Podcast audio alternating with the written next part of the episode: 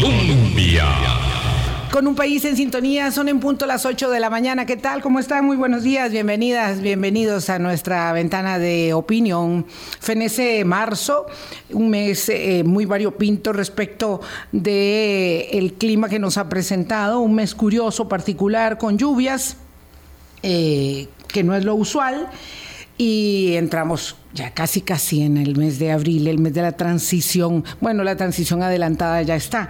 Hoy hablamos eh, con los agricultores, con los representantes de la protesta del día de ayer, porque es bueno ya recoger, pasado el acontecimiento, un poco eh, en el balance del debe y el haber, el resultado de esta protesta social. Buenos días, Boris, ¿cómo estás? Buenos días. Buenos días, Vilma, y buenos días a toda la audiencia de Hablando Claro, de Radio Colombia.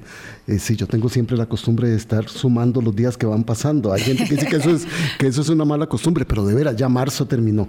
El primer trimestre, este, retos, desafíos, ¿verdad? Que se imponen para este, para este año.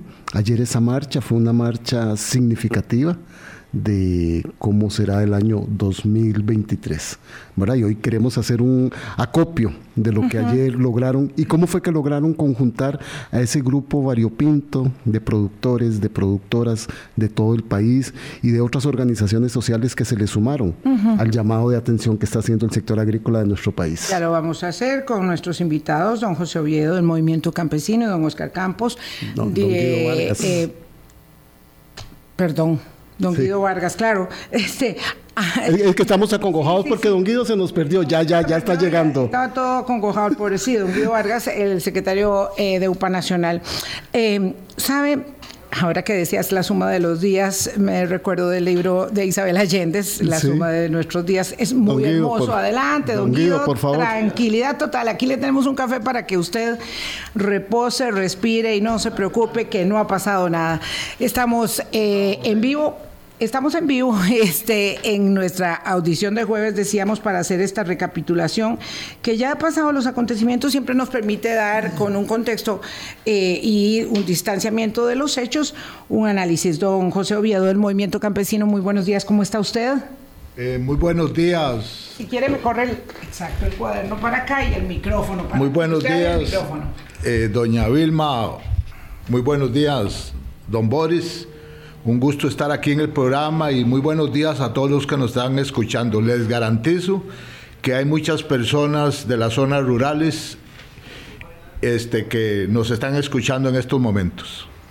Pues eh, eso esperamos nosotros, que todos los días tengamos una audiencia que eh, logre ser capturada por nuestros temas y nuestros invitados, unos temas más que otros. Y ahora nosotros estamos aquí robándole este, los invitados y el tema a nuestro queridísimo amigo. Yo voy a aprovechar para mandarle un abrazo enorme a amigo y compañero de tantos años, don Miguel Grillo. Este, porque este, claro, no son las 4 de la mañana, son las 8 de la mañana. Don Guido Vargas, eh, secretario de UPA Nacional, ¿qué tal? ¿Cómo está usted? Muy buenos días. Muy buenos días, doña Vilma. Muchas gracias por invitarme a su programa y a don Boris también y compartir micrófono con don José. Pues muchas gracias, pues muchas gracias. Una valoración de entrada, así para que a capela nos digan cuál es su este, percepción, su visión, su recapitulación de lo que el movimiento de ayer, que ustedes pues trabajaron mucho en la organización desde varias semanas antes, de lo que el movimiento deparó. ¿Qué tal el resultado? Eh, bueno, para mí es un placer aquí estar a la parte de Don Guido, un compañero excepcional. Eh, ante lo que decía don Boris del gallo pinto o del choksui, como hemos visto en la prensa, para nosotros no es ni gallo pinto ni choksui. ¿Por qué? Porque nosotros como sector campesino, como sector que produce los alimentos en Costa Rica, desde hace rato, pero mucho rato hemos venido hablando una y otra vez con los diferentes gobiernos, con las universidades, con toda la sociedad civil de la situación que se, que se nos venía eh, dado al abandono de las políticas públicas.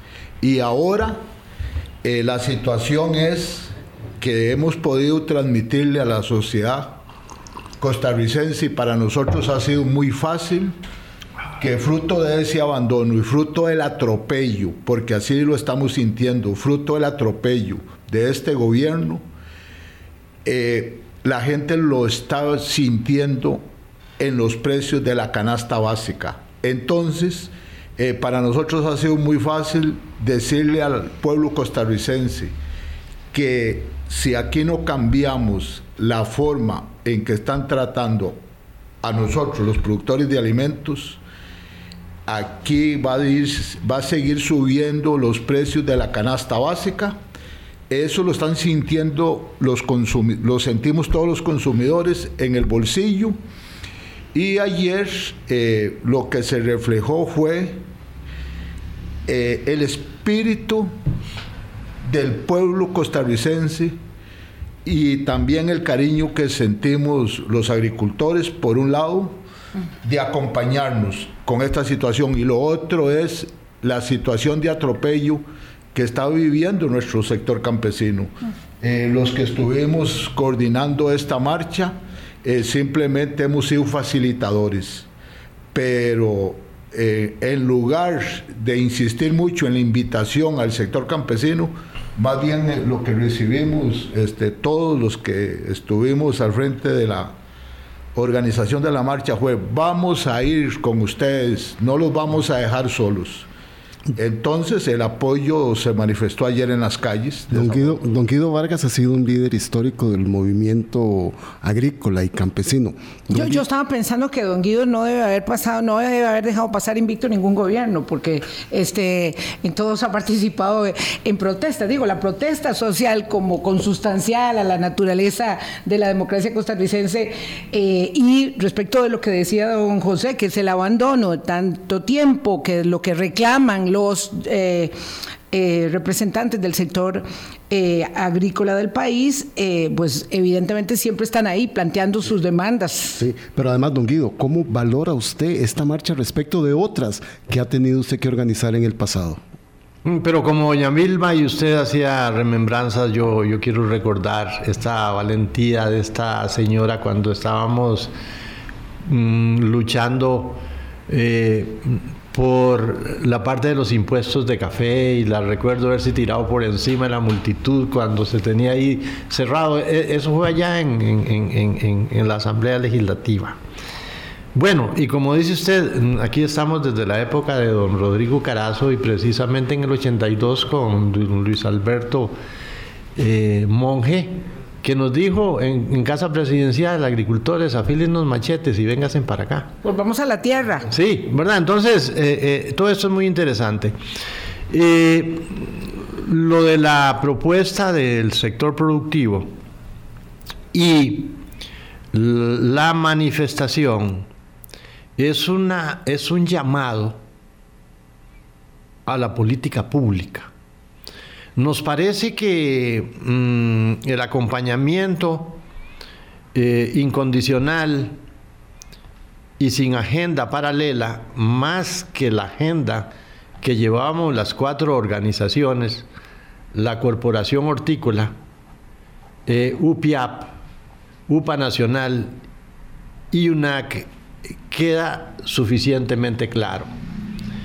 Y también nos parece que mm, lo exitoso es el acompañamiento que se le dio al sector productivo y el recibimiento que se le dio a la propuesta en eh, la Comisión de Agropecuarios, que más bien llegaron diputadas y diputadas adicionales a mm, participar. Pero me parece que mm, eh, eh, el reclamo es a una agenda de apertura que desde el pasado no fue acompañada con la agenda de competitividad que en ese momento se propuso. Y era que nosotros íbamos a mejorar en, puertos, en aeropuertos, en caminos, eh, en puentes. Don Boris y, Vilma. y doña Vilma, vea, estamos con los mismos puentes donde pasábamos con carretas hace, hace 100 años. Y además de esto, la banca, que anteriormente era una banca de desarrollo, se convirtió en una banca financiera que tiene que ser segura y rentable, que no es adecuada para el desarrollo y menos para la agricultura, porque la agricultura es muy diferente. Hasta podemos decir que nosotros no producimos y nosotros inducimos a la naturaleza para que produzca por nosotros. Estamos en un laboratorio abierto, pero es lo más importante, es la comida y el abrigo, los del mundo y en este caso también de, eh, Costa Rica. Entonces, a la par de que, de, que nos quedamos sin crédito, pues también nos, nos quedamos sin seguros. Entonces, cuando usted no tenemos no, este cuando usted revisa la política de Estado y la apertura, ahí es donde empiezan las desigualdades, ahí es donde empiezan las asimetrías y ahí es donde empieza la revisión de los tratados bilaterales tanto México, Chile, Perú y Colombia. Entonces, esa agenda hay que revisarla y, nosotros ni tan siquiera estamos diciendo, mire, hay que cambiar de modelo. Ni, tan siquiera, perdón, nosotros, nosotros eh, eh, eh, estamos diciendo no, no a la libertad de mercado. Nosotros lo que decimos es que si verdaderamente existiera libertad de mercado, usted podría escribirlo en una hoja y sería libre para todos. Pero como el mercado es administrado, entonces veamos a ver cómo es la administración del Estado. Lo que pasa es, de, eh, yo, yo, yo, yo, yo creo que aquí es donde está la gran equivocación del gobierno. ¿Por qué? Porque está criticando a los partidos que nos acompañaron, que quieren rectificar y les dice que los culpables son esos. Ah, pero es que él tiene esa misma agenda del pasado. Perdón, Ahora perdón, perdón, don, don, Guido, break, break, para hacer una contextualización necesaria. Vamos a ver, don Guido está hablando, ¿verdad? De pronto, de, eh, primero de los problemas de crédito, pero luego habla de la necesidad de revisar los tratados de México, Chile, Perú y Colombia. ¿Por qué estos en particular? Porque estos son los países que forman parte de la Alianza del Pacífico y la no incorporación eh, o la no continuidad del proceso para adherir a Costa Rica a la Alianza del Pacífico fue la primera de las demandas de esta protesta del día de ayer. Entonces, ustedes lo que señalan es, a falta de créditos, a falta de política agropecuaria pública, a falta de seguros de cosechas, a falta de todo eso, eh, la posibilidad del ingreso del país a la Alianza para el Pacífico los deja en una posición aún más vulnerable. ¿Es, destructora, es destructora, ah, pero sí, eh, termina con la agricultura. Y, veámoslo por qué. Porque todo eso que dijimos es lo que nosotros venimos jalando muy fuerte. Y a pesar de todo esto, hemos sido sobrevivientes. Estamos en la cuesta más empinada. Pero cuando estamos en la encuesta más empinada, se nos viene una pandemia. Mm. La pandemia casi nos revienta y reventó mucha gente. ¿Qué, ¿Qué pasó? Los costos de producción se elevaron los mercados internacionales tuvieron una contracción, los nacionales, y a pesar de eso, seguimos produciendo, seguimos generando, empleo, no hubieron despidos, no paramos en medio de la pandemia. Pero ¿qué pasa? Cuando esto sucede, viene y se da el conflicto bélico Rusia-Ucrania. Y arriba los fertilizantes. no, sí, claro, 300%. Doña Vilma, nunca habíamos visto nosotros urea por encima de los precios de las fórmulas. Fórmulas que estaban a 16 mil colones y urea a 12, 14 mil colones y llegó a 53 mil colones. Eso es. Mucho más caro el ingrediente. Eh, pero, pero, pero, solo, un detallito, solo un detallito. Ese es el costo que hoy tengo yo como agricultor, que tienen los agricultores, y se viene la apreciación del colón. Eso es lo que está matando hoy a la agricultura. Qué bien que don Guido hace esta contextualización, ¿verdad? Para poder entender. Hay, ustedes reclaman un abandono histórico, pero todas las administraciones han hecho algo para ayudar al sector agropecuario. Pero muy poquito. Sí.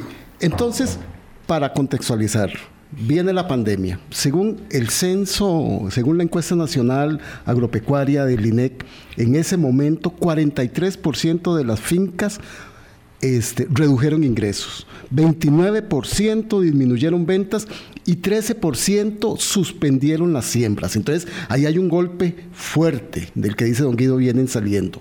Salimos de la pandemia, entramos en, el problema de la guerra, en el problema del abastecimiento de los contenedores, don José Oviedo, y ahí es donde están ustedes en este momento. Y viene el dólar. Y viene el dólar. cae eh, yo quería aportar eh, situaciones que no tenemos.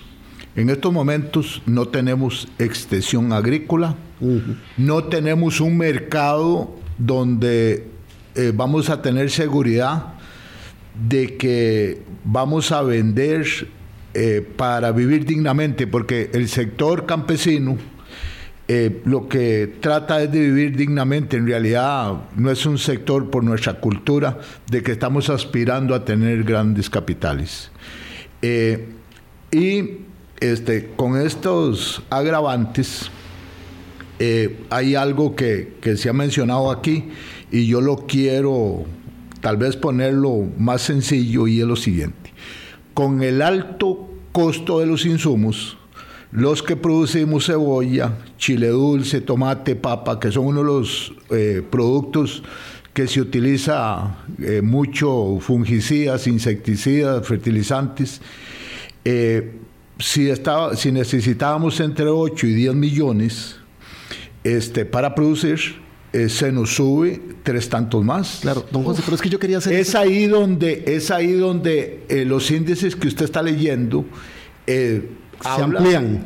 Habla de, que muchos han salido, otros este, han mermado las ventas y eso se refleja en la oferta de productos en ciertos momentos. Claro, es que yo quería relacionar estos, estos problemas estructurales, ¿verdad?, que se vienen a agravar en el año 2020 con la pandemia, con algo que usted dijo, don José, porque usted dijo, el consumidor está pagando mucho más precios y la gente cree que ese aumento de precios, la ganancia es de los productores. ¿Verdad? Y ustedes están asumiendo los costos de producción, hay un problema de intermediación de muchos de esos productos y el costo final lo paga el consumidor y ustedes tienen que arrastrar sí. en, pocas palabras, ustedes no están ganando y nosotros los consumidores tampoco. No estamos ganando, nadie está ganando en este pero, Bueno, los intermediarios. Pero ve que ve que importante lo que lo que usted está planteando eh, eh, eh, y solo como haciendo un paréntesis, porque yo me, parece que el, tema es muy, mucho más amplio que hablar del problema de un sector. Pero, pero vea el caso de la, del arroz. El arroz le, hicieron vía decreto una desarancelización. Esa es la ruta del, arroz. Del 35% al 3.5% y, y, y 4% pero pongámoslo redondeado en un 3%, esa fue la reducción, ¿verdad? Entonces, ahí quedó un 32% de desarancelización. Si usted le agrega un 26% de la apreciación del colón o de la depreciación del dólar, usted ya está en un 58%. Y lo que dicen que el arroz ha bajado es un 1. Entonces, esos economistas de tasa de café, de tasa de café y de tostel, de que nos digan dónde está la plata. Bueno, yo, yo no conozco economistas que hoy no estén, digamos, este, adversando o poniendo en tela de juicio la política monetaria del Banco Central. Me dirán quiénes, porque encuentro que hay una gran consonancia entre economistas muy diversos respecto de la preocupación que tienen por el tema de, perdón, de la política este, cambiaria. Entonces, eh, por ahí es la decisión del Banco Central y parece ser del Ejecutivo, porque el sí, Hacienda sí, dice que está muy satisfecho con el precio del dólar. No, claro, usted tiene toda la razón, usted tiene toda la razón, pero lo, que quiero hacer ver es la bajada del arancel y, la, y, el bajonazo del, tipo de cambio debería de tener una repercusión del precio del arroz para los consumidores, pero no la tiene. Eso es lo que están entendiendo los muchachos de la universidad. Eso es lo que están entendiendo los consumidores eh, públicos. Y por eso nos acompañan. La tienen clara. O sea, eh, eh, esa reducción no, está llegando a mi, a mi bolsillo. Como yo siempre he ido a comprar el diario y lo he comprado por más de 50 años, ¿verdad? Y, y entonces yo voy con la bolsa bueno, pero la bolsa cada vez trae menos, y me cuesta más, don Boris. ¿Verdad? Entonces, e, eso es. ¿Quién está ganando? sí, entonces, eh, sí, ¿quién está ganando? Entonces, entonces, que no nos vengan a meter 10 con hueco con el cuentito de la ruta del arroz del presidente. Vamos a hacer un corte. Estamos con don Guido Vargas eh, de UPA Nacional y con don José Oviedo del Movimiento Campesino, hablando de las repercusiones de la marcha de ayer y de las secciones a seguir. Quedamos en quién está ganando en esto. Y volvemos después del corte, 8 y 22. Hablando claro. Colombia con un país en sintonía. 8.24 minutos de la mañana. Conversamos con don José Oviedo del Movimiento Campesino y don Guido Vargas, secretario general de UPA Nacional. Y habíamos quedado con el dedo en la llaga. ¿Quién está ganando? Eh, ¿Quién está ganando? Usted dice que pierden los productores, los consumidores no están recibiendo un mejor precio. Eh, aquí los que están ganando es un sector muy pequeñito que podemos mencionar eh, los nombres y las familias, unas empresas eh, que son los importadores. Los eh, importadores de arroz, propiamente. Los importadores, los importadores, de, cualquier importadores de cualquier alimento, porque aquí este eh, es masiva la importación de alimentos. En, en, primer lugar, por ejemplo, todo lo que tiene que ver con el pescado. Ese ocupa el primer lugar. ¿Y quién está perdiendo? Consumidor, productores y todo el pueblo costarricense, porque, por ejemplo, en la ruta del arroz, en la ruta del arroz, el Estado, el fisco ha dejado de percibir muchos millones, eh, y no quiero dar cifras porque se manejan varias cifras, pero muchos millones de, de dólares, de colones, eh, porque al bajar los aranceles se bajan los impuestos que vienen para el fisco. Entonces aquí estamos perdiendo todos. Ah, dice don Guido Vargas que algo que aglutina esta marcha fue la posible incorporación del país a la Alianza del Pacífico. Ya tenemos tratados de libre comercio con esos países. ¿Por qué dice usted que el efecto sería destructivo, don Guido? Porque mm, con estos países ya Costa Rica tiene tratados bilaterales y en las negociaciones se tomaron en cuenta las asimetrías. Y estas asimetrías son eh, muy importantes porque son los que las que eh, de alguna manera compensan. Compensan porque porque si no la cancha se vuelve muy dispareja. Claro. La cancha dispareja, en el caso Colombia, los salarios de Costa Rica son mucho más altos que Colombia. Un peón agrícola aquí eh, gana 2.5 más que un trabajador agrícola en Colombia. Entonces, con lo que usted contrata uno aquí en Colombia puede contratar 2.5. Pero usted puede seguir hablando de eso, eh, eh, sobre ese tema. Pero mm, eh, ahí hay una desgrabación arancelaria que es la que permite al país eh, lograr eh, competitividad. Y eso es lo que Costa Rica no hizo cuando nosotros ahora estábamos hablando de puentes y, carreteras y puertos y aeropuertos, ¿verdad? Pero además son mecanismos legítimos del comercio.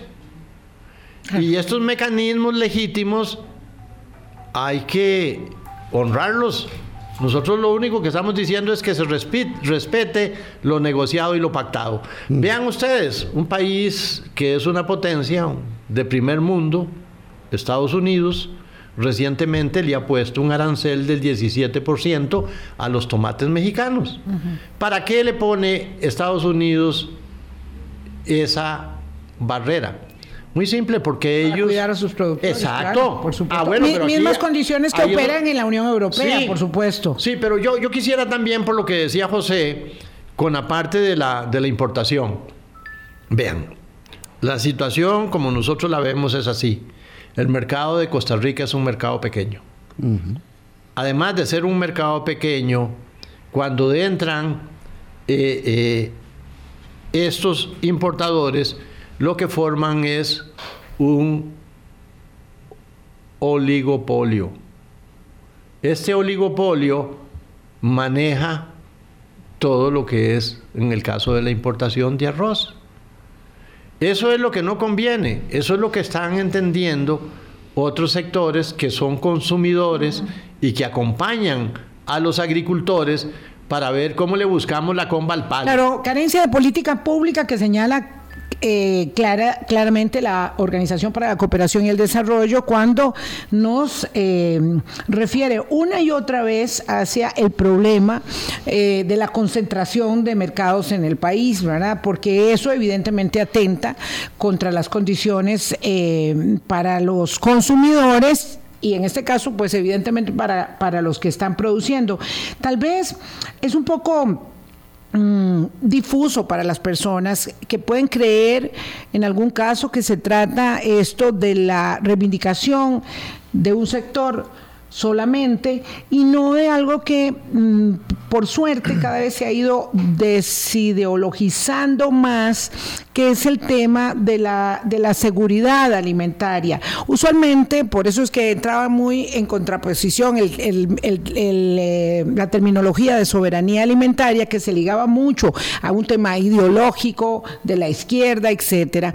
Pero en estos tiempos está muy bien establecido, sobre todo después de haber pasado una pandemia y de vivir una guerra en, en, Europa, cuál es, y de los efectos, claro, por supuesto, cuál es el valor, la trascendencia de contar con una política pública agroalimentaria que establezca seguridad, porque finalmente no es la seguridad de, don Guido o de don José, sino de nosotros los que vamos a requerir esos, eh, esos, alimentos, porque alguien puede decir, bueno, eh, si es tanto problema, dejen de, sembrar arroz, siembren otra cosa. Y claro, cuando haya un problema de abastecimiento en un mercado tan sensible mundialmente como el del arroz, entonces, ahí es donde está. Es que hay un gran detalle, doña Vilma, que usted, que usted menciona.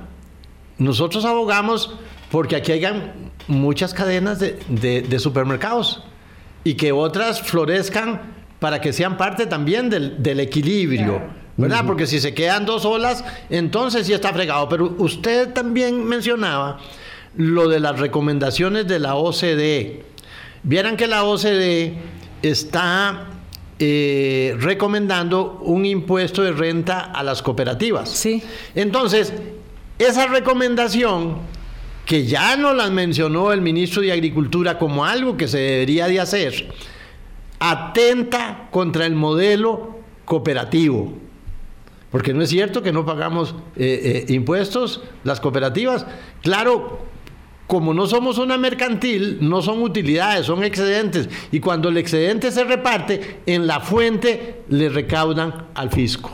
Eh, eso es claro, lo que pasa es que en términos de buenas prácticas, unas nos gustarán y otras no se acomodarán a nosotros, ¿verdad? Me pasa mucho con el nutricionista, no me gusta siempre lo que me dice, pero el tema es que lo acato o o lo acato, ¿verdad? Este, y el impuesto de renta a las grandes cooperativas es una deuda que hay eh, en este país para con el modelo progresivo de los impuestos, pero en todo caso esa es materia, esa es materia de otra, de otro señalamiento. Este, el presidente de la República elaboró ayer, para pasar a ese tema, eh, una mm, narrativa que entre otras cosas deja algo muy claramente establecido que hay que anotarlo. Él dijo que la oposición no ha logrado establecer una narrativa frente al gobierno. Y eso me parece que es muy interesante y yo diría que tiene gran parte de la razón. Este, pero hay que anotarlo de cara ya al cumplimiento del primer año del ejercicio gubernamental. Sin embargo, la narrativa de ayer no es solo una narrativa, en el terreno hay una protesta que tiene un resultado y que logra conjuntar a muchos sectores. Cosa que también habría que decirle al mandatario que esto sucede desde hace muchos años. Yo creo que probablemente tal vez desde el TLC empezamos a entender, y eso es lo que le pasa un poco al presidente porque estuvo muchísimos años fuera de Costa Rica y no entiende estas particularidades, que las protestas eran muy difusas, con pliegos de peticiones muy grandes. Entonces, claro que ayer la, la protesta era de los agricultores, pero se sumaban otras personas, no solo a darles apoyo, sino también a externar sus propias inquietudes. Esto es así en Costa Rica desde hace mucho tiempo, es una realidad de la, protesta social.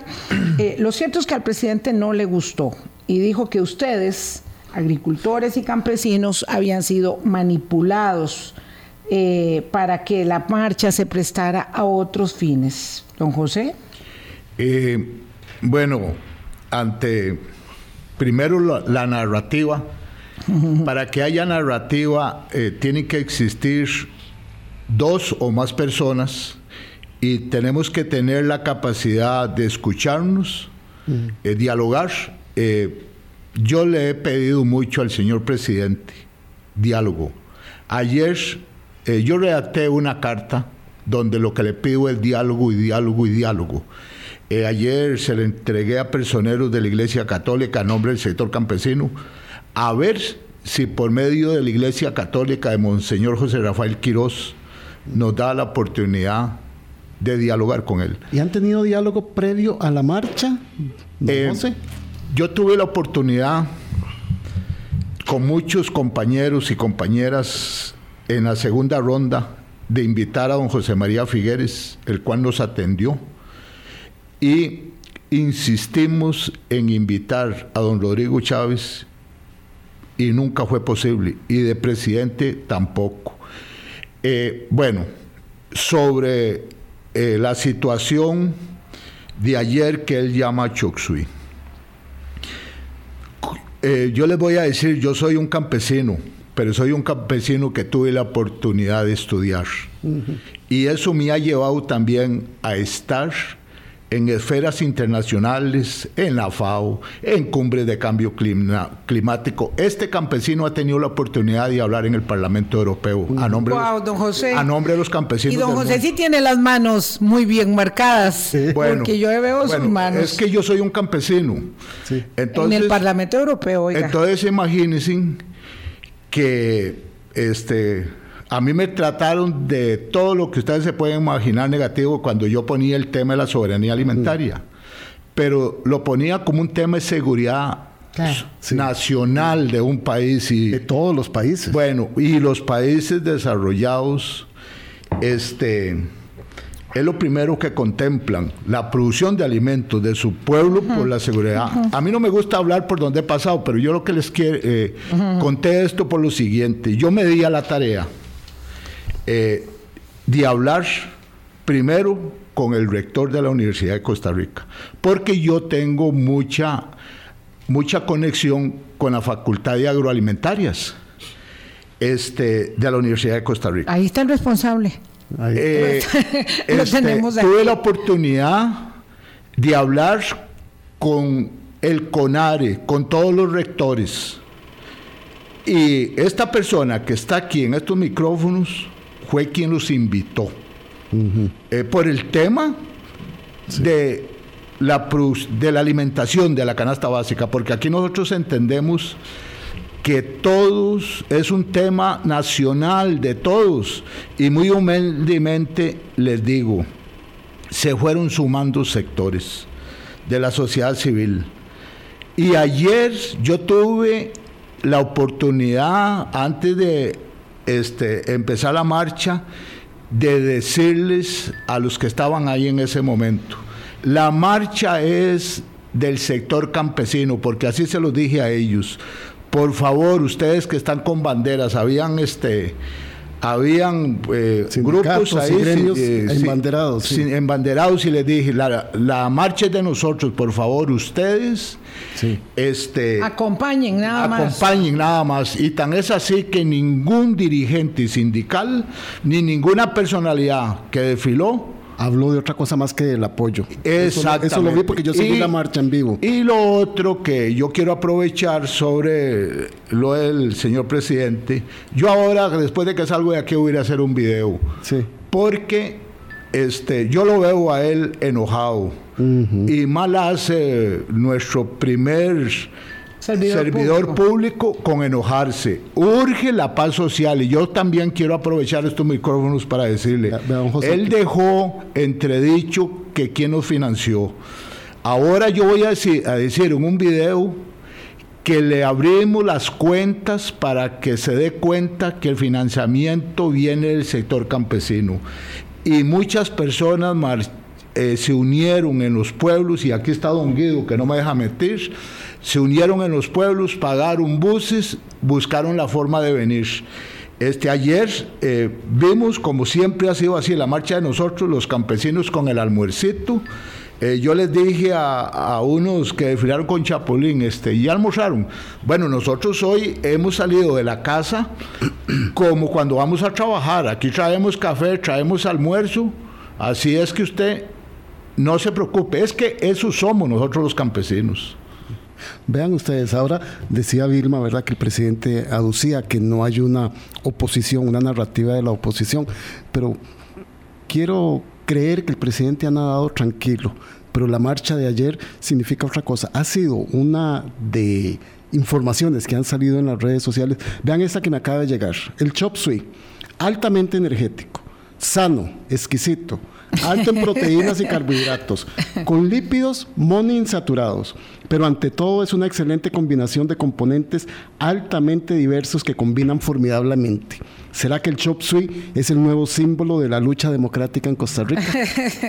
bueno, hay de todo, ¿verdad? se, han presentado muchas elaboraciones argumentales al respecto, porque claro, en un mm, ensayo, digamos, argumental de demérito, el presidente de, eh, la República, yo sí pienso que estaba un poco enojado, este, mm, parecía, al menos, ¿verdad?, que le, molestaba un poco, eh, hizo esta digamos, disertación un poco fuera de, un poco fuera de lugar. Em, pero lo importante es lo que sigue ahora, lo que van a hacer después del video que va a hacer don José, este, porque sí dejó asentada la idea el mandatario de que algo, de que quien financiaba el, movimiento, eh, qué es lo que van a hacer ahora, qué es lo que sigue, porque si se trata, como decía don Guido Vargas, de política pública, pues hay que saber qué es el siguiente paso para lograr los fines de mejoramiento del sector eh, agroproductivo del país. Vamos a la pausa con un país en sintonía, 8.42 minutos de la mañana, don José Oviedo y don Guido Vargas del Movimiento Campesino y de la Secretaría de UPA Nacional nos acompañan hoy. ¿Qué es lo que sigue, don Guido? ¿Cuál es el siguiente paso? Uno para ustedes muy importante es eh, este, pues lograr que no avance el tema de Alianza eh, de Pacífico. Eh, pero todos los demás temas estructurales que están ahí, ¿verdad? Eh, y que hacen parte de décadas de rezago y de falta de sustentación de políticas públicas, ¿cómo encararlos? Sí, mm, yo antes de entrar al, tema quiero decir que es muy poco elegante que el presidente de la República no se refiera a la problemática de una agenda de desarrollo para Costa Rica y que se refiera a los agricultores de la forma en que lo hace, que habíamos miles y que dice que nosotros seguro estábamos manipulados. Entre esos miles, habían miles de agricultores que lo llevaron a la presidencia, pero hace un año no eran manipulados, son manipulados hoy. Entonces, eh, eso para ir haciendo una bitácora de lo que él dice de nosotros. Claro, porque muchos son de la zona rural y la zona sí, claro, dio el voto mayoritariamente a, Sí, claro, ahí habían agricultores eh, diciendo, sí, eh, eh, estuve con él, pero él no tiene la culpa que no entienda cuál es el problema de nosotros. Hasta eso se, se decía nada más. Hasta lo justificaban. ¿Verdad? porque sí, es que él no entiende y no tiene la culpa. Bueno, para que, para que ustedes vean. Mm, pero bueno, ¿qué sigue? Nosotros hemos ido al primer poder de la República, a la Comisión de Agropecuarios, para que nos ayuden a trabajar una agenda país, para que revisemos todas las cosas que niegan la oportunidad a Costa Rica de tener una seguridad alimentaria. Todo lo que niega nuestra existencia. Porque cuando nosotros revisamos agricultura, tenemos que hablar de más del millón de hectáreas en la parte de ganadería. Cuando nosotros vemos agricultura, nosotros tenemos que ver medio millón de hectáreas en producción alimentaria para este país. Cuando nosotros hablamos de agricultura tenemos que ver cifras de exportación y tenemos que hablar del medio millón de empleos directos en las zonas donde no hay oportunidades. Tenemos que ver el desempleo. Entonces, eso es importante para Costa Rica. Diseñemos una política no un juego de sillas, que es lo que están presentando en la reestructuración institucional del Ministerio de Agricultura. Porque sí, dicen que, que se van a traer la oficina tal para, para, una oficina en el, Ministerio de Agricultura para bajar eh, eh, el, gasto y, y mejorar el presupuesto del MAC. Bueno, pero eso es una política. Pero además, digamos, que la hicieron muy bien hecha. ¿De por qué no nos dicen cómo es que la van a aplicar?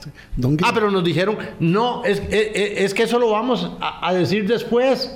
Pero entonces, el, el, el, tema de la ruta agrícola que se presentó, creo que es hasta el 2030, la que se presentó hace unos meses, esa es... que no la conocemos porque ni tan siquiera nos la consultaron. Y aquí está José, eh, eh, eh, pero además no, no, nos están diciendo cómo la aplican. Es, es, que ese es el problema. Fue presentada esa ruta agrícola el 25 de enero del 2023 en el ICA.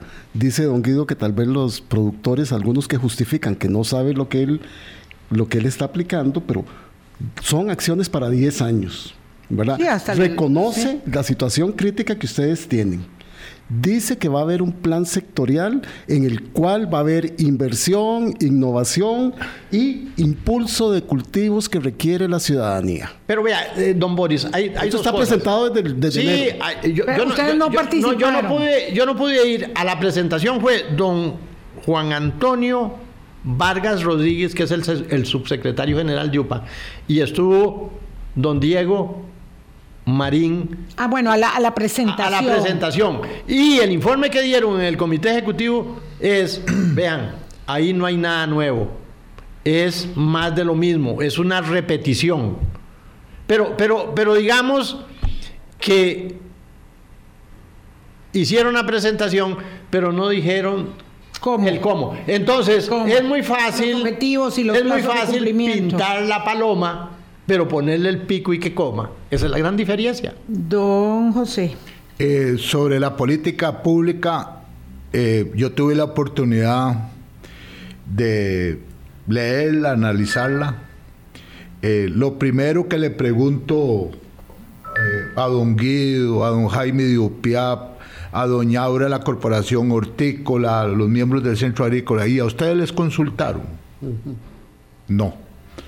Porque cuando yo leo la política pública que ha presentado este gobierno, mi percepción es que se hace de un escritorio desconociendo muchas cosas. Y yo doy fe de lo que don Guido está diciendo, no dice cómo, no contempla en estos momentos el cambio climático, no contempla la seguridad alimentaria. Y tuve la oportunidad de decirle al señor ministro de Agricultura, eh, disculpe, pero usted no está conociendo nuestra realidad. Nosotros, claro que deseamos tener tecnología de punta, eh, pero cuando él nos habla de que te- tenemos que avanzar en la tecnología, este, entonces yo le, le digo a él, ¿sabe cuál es la realidad de muchos de los campesinos? Están cortando un arbolito en la finca para poder comer. ¿Cómo van a comprar un dron? No tienen en ciertos momentos ni para comprar una bomba de fumigar de espalda que vale de 80 mil colones a 30 mil colones. No tienen dinero. Y esto que yo les estoy diciendo se refleja, y hace un rato este, eh, lo pensé y se me, se me quedó. Eso se refleja en la situación que tienen en estos momentos muchas familias campesinas con respecto a las deudas. Hay 13 mil familias en proceso de remate de fincas, 30 mil familias que le deben a diferentes instituciones eh, que prestan dinero y sabe cuál es la realidad de muchas personas que están en el campo adquiriendo préstamos que llaman gota a gota. Uf, Sí, terrible, pues sí. terrible. Eso mire, es para de- de- sangrar vea, a la gente. Vea, y esto es desgarrador. Y de dinero peligroso, de grupos peligrosos. Esto es desgarrador, esto es desgarrador. Ayer, al, ya cuando este, terminamos la actividad, se arrimó un señor de Upala con las lágrimas en los ojos y me decía, viéndeme los ojos, don José, no nos dejen por fuera los que ya nos van a quitar la propiedad. Vea, eso le parte el, el alma, y el corazón a cualquiera. Sí. UPIAP, UNAC, UPA Nacional y la Corporación eh, Hortícola organizaron esta marcha. Sí. ¿Qué procede? Ya han convocado a una reunión al señor ministro de Agricultura, don Víctor Carvajal. ¿Cómo está la relación del señor ministro con estas organizaciones antes y después de esta marcha? O antes y después de eh, también, digamos, el, el planteamiento que hace el mandatario un poco descalificando eh, las demandas que están haciendo ustedes. Es que uno tiene que, que partir de qué es lo que sucede en el entorno nacional y en el entorno mundial. O sea, no nos, no nos podemos Aislar. traer, no nos podemos aislar. Claro. Estamos en un mundo globalizado. Entonces, a partir de ahí es que nace una política pública para el sector productivo. Ya vimos muchas cosas. Hay muchos que están diciendo hay que darle un golpe de timón, hay que rectificarlo. El gobierno dice hay que seguir con, con esa, con, con esa política. Entonces, eh, ¿qué es lo que sigue? Como nosotros hemos tenido oídos sordos en Zapote, porque la vez que nos invitaron fue para rostregarnos que le habían abierto las fronteras a los aguacates de México, por lo menos yo estuve ahí y, yo creo que ese era el propósito del presidente, decir, vea, como yo sí hago lo que, lo que hay que hacer aquí, que otros no lo han hecho. Eh, eh, eso fue lo que yo, yo capté. Entonces nosotros lo que hemos ido al primer poder de la República, donde se toman las decisiones, a decirles, no nos dejen solos. Y también hemos ido a los gobiernos locales, ¿Por qué a los gobiernos locales? Porque es el gobierno más cercano y especialmente el rural. Entonces, no, nosotros estamos abiertos, como bien decía don José, a construir. Y, nosotros no estamos aquí porque, porque el gobierno no nos gusta o en contra del gobierno, no estamos en contra de nadie. Jamás vamos a estar en contra, jamás vamos a decir que estamos en contra del modelo, somos democráticos. Ah, sí, pero, pero ellos sí se pueden juntar con cualquiera. Ah, se, se juntan con el de izquierda o con el de derecha, no solo aquí en Costa Rica, en otro país, de, ¿verdad? A la puchica, pero nosotros no, porque nosotros somos tonticos de la cabeza, seguro. Sí, ah, decía mi abuela. Ah, sí, tonticos de la cabeza, piense quién es, ¿verdad? Entonces, no, eh, eh, nosotros... Eh, don Boris y doña Vilma, usted lo puso muy bien. Esta es una sociedad diferente, que hace cosas diferentes y que tenemos capacidad como una sociedad inteligente de discutir y de ponernos de acuerdo. No de decir este macho es mi mula. E, e, eso es lo que no sirve. Don Guido Vargas y don José Oviedo, muchísimas gracias por haber venido. Hay lecciones de contundente sentido común de, de nuestro pueblo, de cómo somos, de verdad. Este, y al final este, nos, nos entendemos o, queremos creer que somos capaces de seguirnos entendiendo, ¿verdad? Y no eh, eh, pues descalificarnos y anularnos. Eh, y aprovechar el ecosistema que va reproduciendo así inmediatamente frente a la descalificación artera, mm, mensajes que nada más incrementan la polarización eh, que, no, que no conducen a nada. Muchas gracias por haber venido a nuestro espacio para dar cuenta de el balance de este movimiento de ayer. Vilma, y descalificar a las personas que nos dan de comer y a los campesinos, ya eso es, eso toma otro tono. ¿verdad? en, en, esencia, el pueblo costarricense siempre ha respetado a su población productora y a sus campesinos. Sí, yo a veces me indispone mucho cuando se hacen empresas porque uno no puede pasar porque hay una manifestación, pero entiendo profundamente que tengo que pasar por otro lado para dejar que las personas se expresen, ¿verdad? O como pasa ayer, mucha gente dice, no vayamos a San José porque hay que darle campo a la marcha, a la protesta, eh, y de eso se trata la convivencia en, democracia. Muchas gracias, eh, don José.